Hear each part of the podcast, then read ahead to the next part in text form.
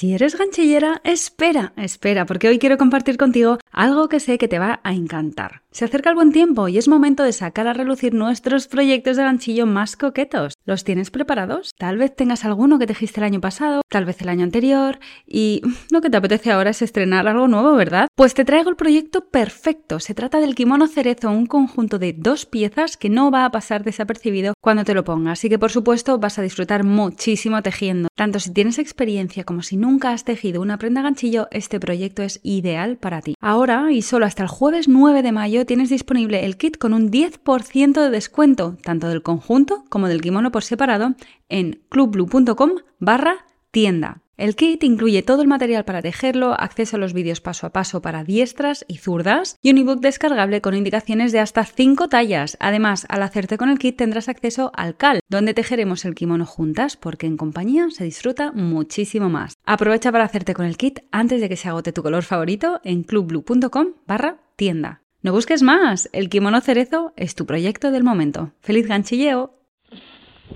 Creo que hay que ser amable con una misma, creo que hay que aceptar el momento de vida en el que estamos, saber que las cosas son temporales, apreciar los momentos que estamos viviendo, que luego nos vamos a echar de menos.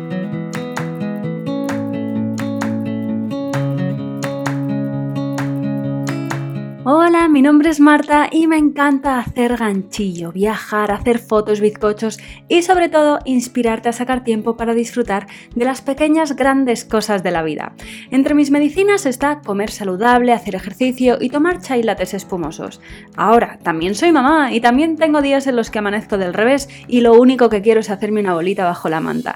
Sacar tiempo para mí no siempre es fácil, pero ¿sabes qué? No es imposible y una de mis misiones en esta vida es hacerte llegar este mensaje. Este podcast es el lugar en el que te animo a ponerte la primera de la lista, donde te recuerdo sin cesar que eres la protagonista principal de tu vida. Eres bienvenida independientemente del tipo de vida que desees y el momento en el que te encuentres. Este espacio es para ti si quieres cuidarte y aprender a dedicar el tiempo a lo que realmente te importa.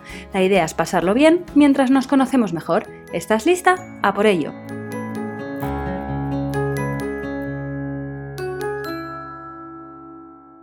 Hola, ¿qué tal? ¿Cómo estás? Bienvenida a tu momento blue. Espero que te encuentres muy bien. Ya sabes que me encanta aprovechar este comienzo del episodio para preguntarte de verdad, de corazón, ¿cómo estás? ¿Cómo te encuentras? Y otra pregunta muy importante, ¿qué vas a hacer hoy para facilitarte la vida o qué vas a hacer hoy para sentirte bien? ¿Mm? Dos preguntas maravillosas que si te acompañan a lo largo del día, tu vida, en serio, irá mejor. O sea, es, no, a peor no puede ir haciéndote esas preguntas diariamente. Bueno, bienvenida a un episodio en el que pues voy a hacer una voy a dar respuestas a una serie de preguntas que me llegaron el otro día por Instagram.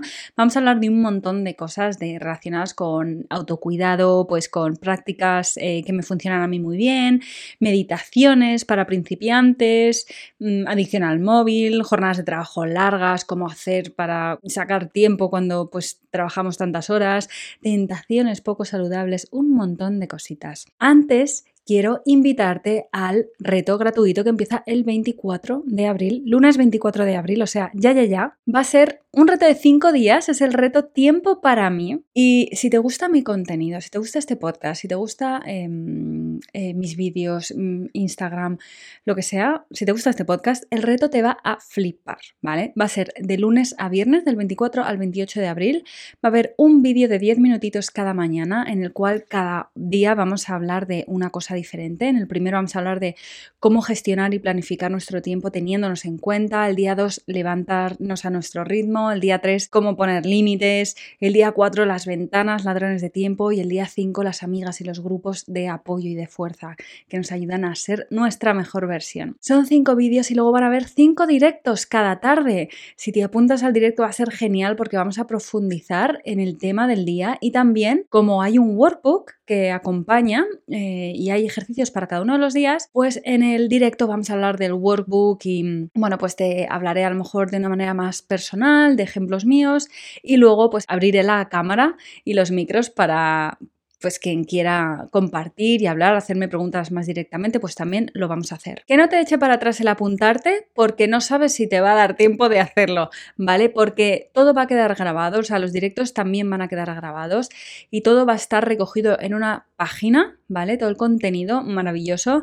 Este contenido va a estar disponible durante un tiempo limitado, así que si quieres verlo, ¿vale? Aunque sea luego más adelante en unos días, porque estará como un par de semanas disponibles, apúntate. Puedes hacerlo en martablue.com barra reto. Es completamente gratuito, es un contenido súper brutal, genial, que de hecho es un contenido que va a estar luego integrado dentro de la plataforma del club. Lo que pasa es que antes de tenerlo ahí de manera exclusiva para las suscriptoras, va a estar durante un par de semanas disponible de manera gratuita. Así que apúntate, no te lo pierdas porque va a ser muy guay y te lo puedes ver cuando tú tengas tus ratitos, ¿de acuerdo? Bueno, dicho esto, voy a responder, como te decía al principio del episodio, ocho preguntas relacionadas con autocuidado porque puse una cajita de estas en Instagram y la verdad es que me llegaron unas preguntas súper interesantes y cuando me puse a responderlas por stories me di cuenta de que, uff, digo, no, eh, este formato se me queda súper corto y porque no soy como de escribir súper parrafadas yo en los stories. Entonces dije, bueno, pues en lugar de enrollarme a hablar en stories,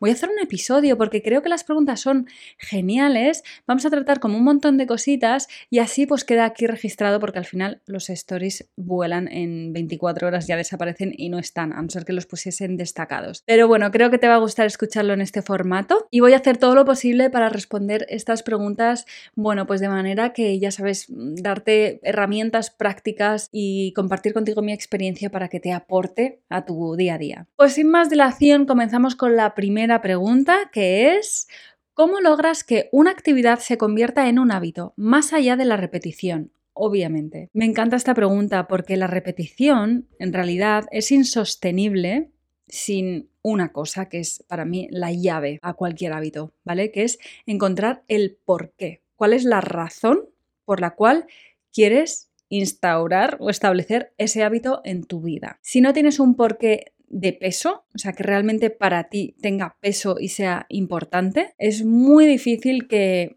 cualquier tarea se convierta en un hábito. Por ejemplo, a la hora de hacer ejercicio, mi razón, mi por qué, ¿no? que hace que pues me levante por las mañanas y haga ejercicio entre 5 y 6 días a la semana, es mi salud, no física, sino mental y emocional. Porque cuando hago ejercicio me doy cuenta de que me siento muy bien. O sea, es que al final segregas hormonas de la felicidad, más allá de yo sentirme fuerte, además con más energía, porque es que es irónico, muchas veces te pones a hacer ejercicio, estás un poco como cansada y de repente como que te activa, ¿vale? Porque hacer ejercicio es que mueve muchas cosas por dentro, no es una cuestión de simplemente de subir o bajar peso, de ganar más músculo o no. Eso es como un un añadido colateral que si a uno pues le resulta importante, pues ahí está y es maravilloso. Pero la razón real para mí, la que hace que yo lo haga, es porque me ayuda muchísimo a nivel emocional y mental. Entonces, este es mi porqué y esto es lo que haga, lo que hace que yo cada mañana me levante y me recuerde mi porqué y entonces me ponga mi ropa de entrenar y entrene. Así que, ¿cómo logro que una actividad se convierta en un hábito? Encontrando el porqué, el porqué de peso, tu porqué, no el de enfrente, lo que dice la gente, lo que no sé qué, ¿vale? O sea, no, el tuyo. Y aquí creo que es muy importante profundizar de verdad. Hay que encontrar una motivación muy potente, o sea, que realmente te llegue ahí a un dolor, ¿vale? O sea, de, ostras, sí, es que si no lo hago, las consecuencias para mí pues son importantes. Y para mí la salud, desde luego, o sea, una mala salud física, mental o emocional es una consecuencia grave. La segunda pregunta es, ¿cuál es la práctica de autocuidado que mejor te funciona? Y a lo mejor te sorprende mi respuesta. Te voy a dar tres, ¿vale? Pero la primera de ellas es organizarme. O sea, para mí planificarme y organizarme mi tiempo me parece una práctica de autocuidado porque hace que valore muchísimo mi tiempo, hace que no vaya, es que cuando me organizo las cosas no voy como de carreras estresada de un lado para otro, es como que siento muchísimo más, me siento más estable. Entonces, planificar mi tiempo Además es que hace que sea consciente de en qué empleo mi tiempo y es que para mí el tiempo es que es lo más valioso que tenemos al final, ¿vale? Mm, después de la salud. Entonces, planificarme es sin ninguna duda una práctica de autocuidado que me encanta hacer y que me funciona muy bien. Me hace realmente ir por en mi día a día muchísimo más tranquila, más en calma. Y cuando hay días en los que no me organizo, uff, es cuando noto que uh, las cosas, no sé, o sea, se me van un poco de las manos. De hecho, cuando siento que se me van las cosas de las manos y mi cerebro está como, o sea, mm, con mucho ruido, lo que hago es sentarme y volcarlo todo todas las cosas que tengo en la cabeza y organizármelas. La segunda práctica que voy a mm, decir es madrugar.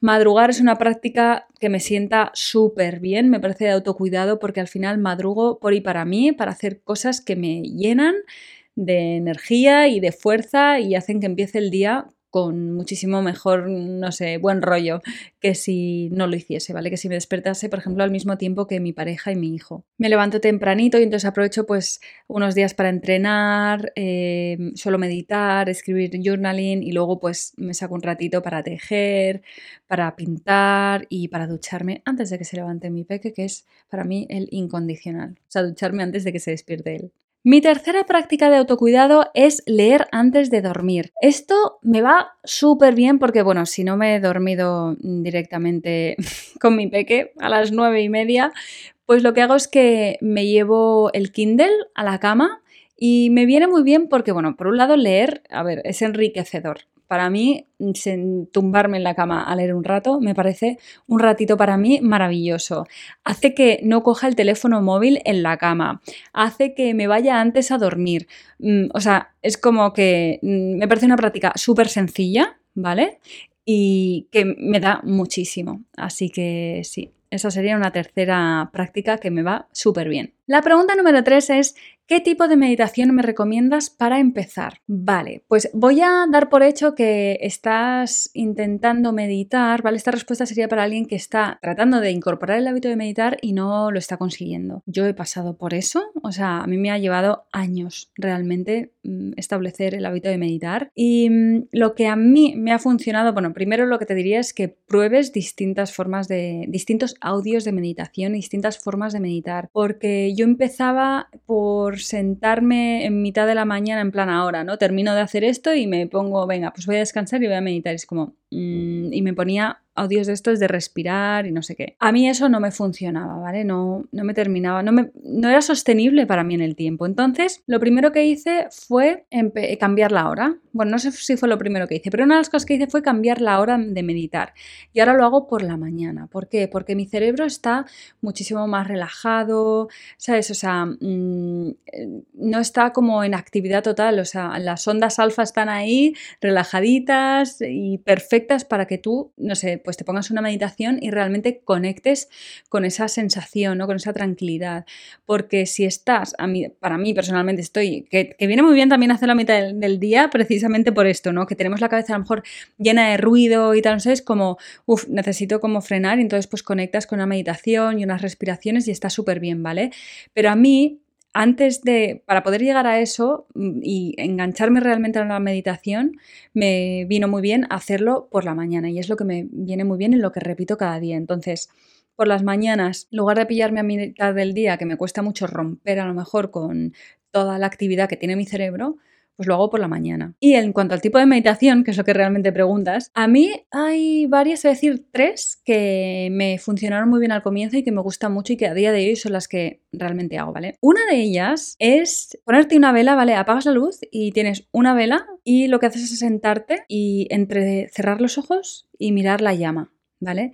Esto con, puede ser con música, pues en silencio o con música relajante, música del mar, música de fondo lo que sea. Y es simplemente mirar cómo se mueve la llama. Y a mí lo que me fascinaba era con los ojos entreabiertos, pues ver todos los rayos y luces que hacen. Esto me ayudaba mucho a tener el foco en la vela y realmente no pensar en otra cosa. Me resulta fascinante. De hecho, hace tiempo que no lo hago y lo voy a volver a hacer porque me fascina cómo me hipnotiza y realmente me engancha y me ayuda a no tener pensamientos que me entren y me salgan de la cabeza. Así que este es un tipo de meditación que al final es pues hacer respiraciones y concentrarte, o sea, poner el foco en tu momento. Y la otra meditación que me encanta son las visualizaciones y estas me funcionaron muy bien al principio, es que ahora estoy con otras a tope, pero estas son como mis tres favoritas. Las de las visualizaciones son muy guays porque a mí, que soy una persona muy visual a nivel mental, pues es como que te ayudan a lo mejor a visualizar, pues yo qué sé, pues cómo estás caminando por la playa o tú yendo a tú en tuyo futuro o tú viajando en tus líneas temporales o no sé, son como visualizaciones que al final pues hacen que tu cerebro y tu subconsciente estén trabajando otro tipo de cosas también. A lo mejor pues incluso si quieres hacer eh, más ejercicio pues te puedes visualizar haciendo más ejercicio, incorporando nuevos hábitos en tu vida. Entonces a mí las visualizaciones son las meditaciones, digamos, no sé si, si son meditaciones que me ayudan un montón. Y por último están las afirmaciones o las sugestiones y estas me encantan. Y de hecho estoy empezando a grabarlas y las vamos a incorporar al club. Amparo de hecho ya tiene unas cuantas meditaciones grabadas y vamos a empezar a meter meditaciones los domingos en el club, así muy prontito, así que si estás dentro del club que sepas que vas a tener una meditación semanal y esto me parece no sé, maravilloso. Es una incorporación que llevo mucho tiempo deseando. Y a mí me apetece meter estas que me gustan tanto y que me van tan bien, que son las de las afirmaciones y las sugestiones. Pueden ser sobre abundancia, sobre. Mm, pueden ser sobre abundancia, por ejemplo, cualquier tipo de abundancia o general o específica. Puede ser ahora yo, por ejemplo, estoy escuchando unas que me encantan, que es sobre. Mm, es una en particular, que es sobre la apreciación y el agradecimiento hacia el cuerpo físico. Y no sé, es que parecen geniales. Además, estas afirmaciones, lo que me gusta de ellas es que las hago por la mañana, estoy, como te digo, pues todavía medio dormida. Y mm, luego es curioso cómo entran en el subconsciente y cómo a lo largo del día, en situaciones concretas, estas sugestiones y estas afirmaciones me vienen a la cabeza y me ayudan un montón a la hora de, no sé, reafirmar cosas en mí positivas tanto hábitos saludables como decisiones que quiero tomar eh, para, pues en beneficio propio, ¿sabes? Así que sí, serían estas tres a lo mejor las que te animaría a probar. La de la vela, la de las visualizaciones y las afirmaciones. Como te digo, en el club, si estás en el club dentro de poco vamos a tener meditaciones. Y si no, también hay un montón de plataformas ahora mismo donde puedes escuchar meditaciones. Pues está, eh, pues que yo creo que en YouTube, en Spotify, en todas estas plataformas de podcast también, o sea, hay meditaciones de todo tipo. Y luego hay aplicaciones en sí de meditación. Está Headspace, que es muy famosa. Y yo lo que utilizo es Insight Timer, que es una aplicación que es, eh, son meditaciones en inglés, con lo cual, bueno, pues si tienes el nivel y te gusta o lo que sea, pues escuchar meditaciones en inglés, ahí tienes un montón y son una auténtica pasada. Voy a dejar los nombres de estas aplicaciones en el post, ¿vale? Que acompaña a este episodio en el blog, ¿vale? Martablue.com. La pregunta número cuatro es ¿cuándo es mucho? En mi caso, siento que no llego con el bebé, trabajo, casa y hobbies. Vale, es que en esta pregunta hay una palabra clave que es bebé, ¿vale? O sea, si tienes un bebé, quiero decir, yo, mi vida ahora con mi peque de tres años y medio, hijo único, el tiempo disponible o cómo me puedo planificar y organizar el tiempo para mí no tiene absolutamente nada que ver a cuando mi hijo era un bebé, ¿vale? Entonces, yo creo que, primero, ¿cuándo es mucho? Cuando te estás haciendo esta pregunta, creo que es mucho, ¿vale? Creo que hay que ser amable con una misma, creo que hay que aceptar el momento de vida en el que estamos, saber que las cosas son temporales, apreciar, eh, sí, los momentos que estamos viviendo, que luego los vamos a echar de menos. La demanda de un peque al final es temporal y luego volvemos, o sea, a tener una disponibilidad Mm, diferente, ¿vale? O más disponibilidad para nosotras. Cuando los niños y las niñas empiezan a ser más independientes, pues obviamente tú ahí ganas también independencia de nuevo. Entonces, sea amable contigo misma, tienes un bebito o una bebita, estás trabajando encima, luego tienes pues las tareas domésticas, que las que sean que recaen sobre ti, que espero que teniendo un bebé sean pocas y que tengas a tu lado a alguien que realmente está asumiendo, esté asumiendo esa parte. Yo cuando tuve a mi peque lo que hice fue comprarme un Kindle con pantalla mm, de esta que se ilumina. Y entonces, pues como dormía, pasaba mucho tiempo a lo mejor durmiendo con él o a su lado, lo que sea, pues lo que hacía era leer. Y esto a mí era mi espacio, o sea, no tenía espacio para tejer, no encontraba el espacio para ir a hacer ejercicio, o sea, no, no, no lo encontraba, pero sí encontré el espacio para leer. Así que dentro de unos meses probablemente pues podrás a lo mejor empezar a incorporar otro tipo de cosas, pero ahora mismo mira bien, planifica, mira tu vida cómo es ahora, cómo se plantea e incorpora un pequeño hábito de autocuidado que te sea factible, pero incorpora aunque sea uno, ¿vale? Y acepta el momento y disfruta de tu bebé, de verdad. Enhorabuena, por cierto, que no te lo he dicho. La pregunta número 5 es cómo dejar la adicción al móvil. Vale, pues mira, hay un montón de cosas que te pueden decir, ¿vale? Que se pueden leer por ahí, se pueden escuchar y yo tengo amigas que lo hacen, que es pues eh, te pones tiempos límites, te quitas la aplicación del móvil, solo la miras desde el escritorio, puedes hacer un montón de cosas de estas. Esto puede funcionar, ¿vale? Yo no lo sé. A mí lo que realmente funciona cuando veo que tengo una temporada en la cual estoy muy atrapada con la pantalla, lo que hago es buscar conexión en la vida 1.0. Entonces, ¿qué hago? Quedar más con amigas a tomar un café o no sé qué, salir más al campo sola, con mi hijo, con mi pareja, con la familia, como vivir más el 1.0. ¿Vale? Es un poco irónico, es como, ya claro, pero es que no lo consigo porque estoy enganchada al móvil. Es como, pues búscate planes, alianzas, ¿vale? Con gente para realmente entretenerte. O sea, creo que lo mejor es sustituirlo por otro tipo de actividades, leer, engancharte una buena novela, o sea, es encontrar otras cosas que realmente te llenen. Otra cosa que me ayuda también, si a lo mejor pues no puedes salir a darte este paseo o a quedar con una amiga o tal, que por supuesto que la puedes llamar, o sea, cuando estás en este momento, pero mm, es escuchar audiolibros, ¿vale? Escuchar audiolibros y ponerme a hacer cosas en casa o recoger o algo así, ¿vale? Entonces, intenta buscar, aunque sea una o dos actividades que te hagan estar pues más entretenida en la vida 1.0. Y luego todo creo que es empezar, porque en el momento en el que estás como que sales de la pantalla para conectar con amigas, conectar con gente, conectar con tu pareja, con tus peques o para conectar contigo, ¿sabes? Sobre todo, sobre todo para conectar contigo a través de tejer o de mm, meditar, hacer ejercicio físico, ¿vale? Escuchar un audiolibro, leer un libro de papel o, bueno, el Kindle, hacer este tipo de cosas, cuando empiezas, luego de repente es como que no sé, sales, sales de la pantalla y sí, consultas el móvil, pero como que de repente empiezas a, a mí me pasa que empiezo a encontrar más interés en todo lo que ocurre fuera de la pantalla. Obviamente no estoy hablando de una adicción como extrema. Si tienes, si sientes que tienes una adicción como tal, de adicción fuerte, entonces creo que lo mejor es ir a terapia, o sea, era un especialista para que te ayude, ¿vale?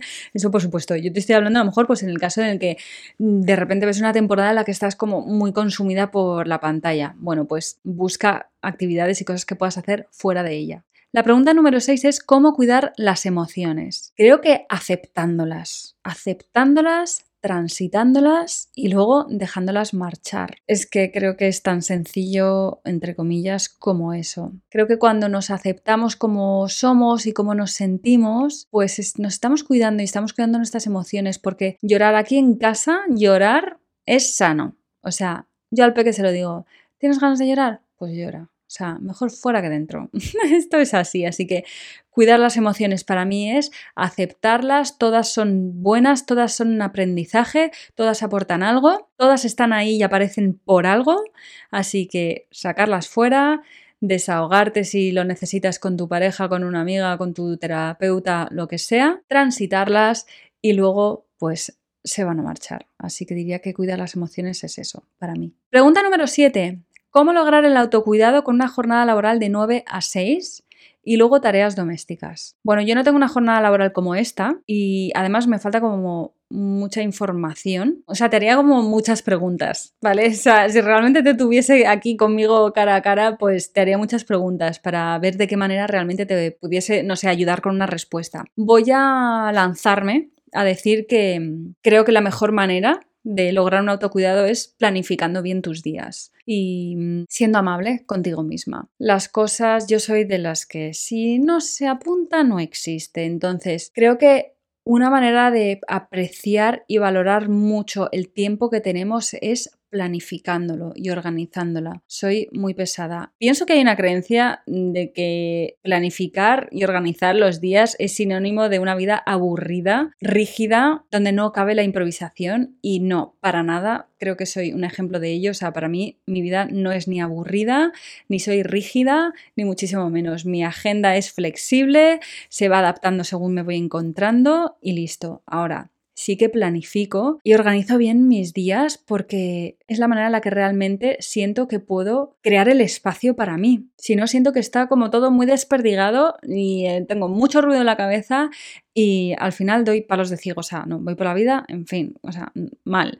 Así que yo te diría que te planifiques bien los días. Tal vez una agenda o un cuaderno, una aplicación de notas, me da igual, ¿vale? Si no lo estás haciendo ya, esto creo que sería clave, ¿sabes? Para ver realmente cómo podrías organizarte para tener más horas para ti. Y luego te diría, descansa, o sea, es que esto es autocuidado. ¿vale? Dormir y estar bien descansada es autocuidado, sobre todo con una jornada laboral tan grande y tan, intensa, ¿vale? Pues descansa, vete a la cama temprano y aprovecha las mañanas. Esto sería lo que te diría, vete a la cama temprano, te llevas un libro y ahí estás teniendo otro ratito para ti súper bueno de autocuidado y aprovecha las mañanas porque ahí también puedes tener tu momento y tu espacio para prepararte un café tranquilamente o lo que sea que te guste beber, para meditar 10 minutos, para estirar, hacer un saludo al sol, o sea, mm, quiero decir, depende de, pues según tus horas de descanso, pues si te acuestas media hora antes, pues levántate media hora antes y sacas ahí ese ratito para ti, para ducharte en calma, para hacer algo que te haga también empezar el día mucho mejor. Así que planifica, descansa, vete a la cama tempranito y aprovecha las mañanas. Esto sería, no sé, mi consejo, así, a esta pregunta, que no es nada fácil de responder. La última pregunta, la número 8, dice así. ¿Alguna vez sales a tomar una cerveza, vermú o vino con una ración de bravas, por ejemplo?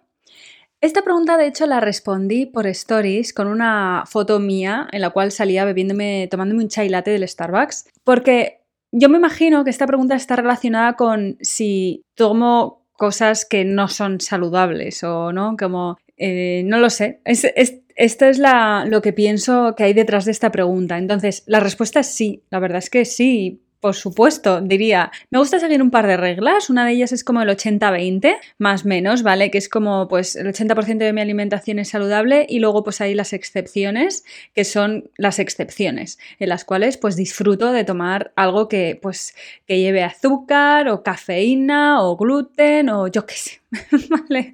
Lácteos, ya depende de lo que cada uno también considere saludable o no, porque esto es un berenjenal en el cual no me voy a meter, ¿vale? Y luego tengo otra que es que en casa, pues lo que hay y lo que se come y lo que se bebe es saludable. O sea, no tenemos en casa, tenemos chocolate del 85% y al peque hace poco le, pues nos pedía y fue como, bueno, pues le vamos a dar y tenemos del 100%, o sea, el tipo se toma su chocolate del 99 y del 100, feliz como una perdiz. Yo vengo del chocolate con leche, no sé tú, pero bueno, me he pasado al de 85 y según qué marca, pues la verdad es que le estoy cogiendo mucho el gusto. Y si preparamos a lo mejor dulces en casa, pues son con ingredientes saludables. De hecho, en casa no tenemos azúcar blanco, ni tenemos harinas refinadas, ni, bueno, sí, no. Ni alcohol, la verdad. Bueno, y refrescos tampoco. No voy a mentir, tenemos unos refrescos en el almacén de, no sé, no sé cuántos años pueden tener y no los consumimos. Entonces, de repente tenemos invitados o hay una fiesta, pues los sacamos.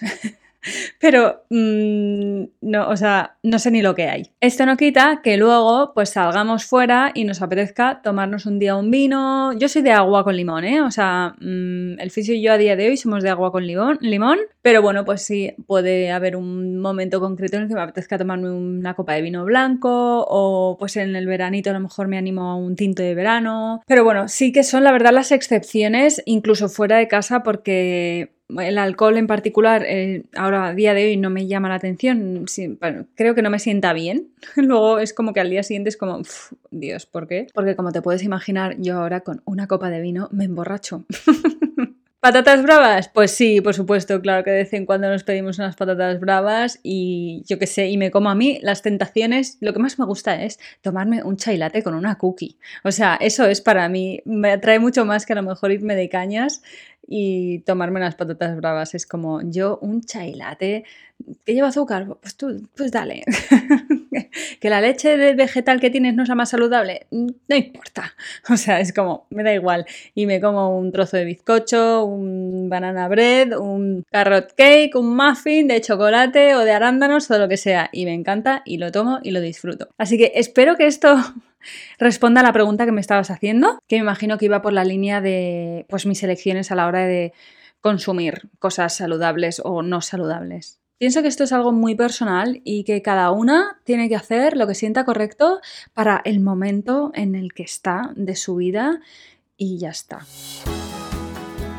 Y bueno, pues hasta aquí este episodio. He respondido unas cuantas preguntas, yo creo que son unas preguntas muy interesantes, agradezco infinito que me las hayas mandado, bueno, que me las hayas mandado. Y si no he respondido a tu pregunta, aunque creo que están bastante cubiertas así en general, pero había muchos mensajes de mm, agradecimiento. De, no te hago una pregunta, pero te quiero dar las gracias por todo lo que compartes y tal. Y es como, gracias a ti, ¿vale? O sea, gracias a y por escucharme, por, no sé, por acompañarme siempre. Me siento infinitamente agradecida por ello, así que muchas, muchas gracias. Espero que te haya gustado el episodio. Si es así, por favor, déjame una review en la plataforma que, seas que sea que me estás escuchando, que es una manera genial de agradecerme el contenido que creo y también así ayuda a que llegue a más personas que le pueda gustar y entretener.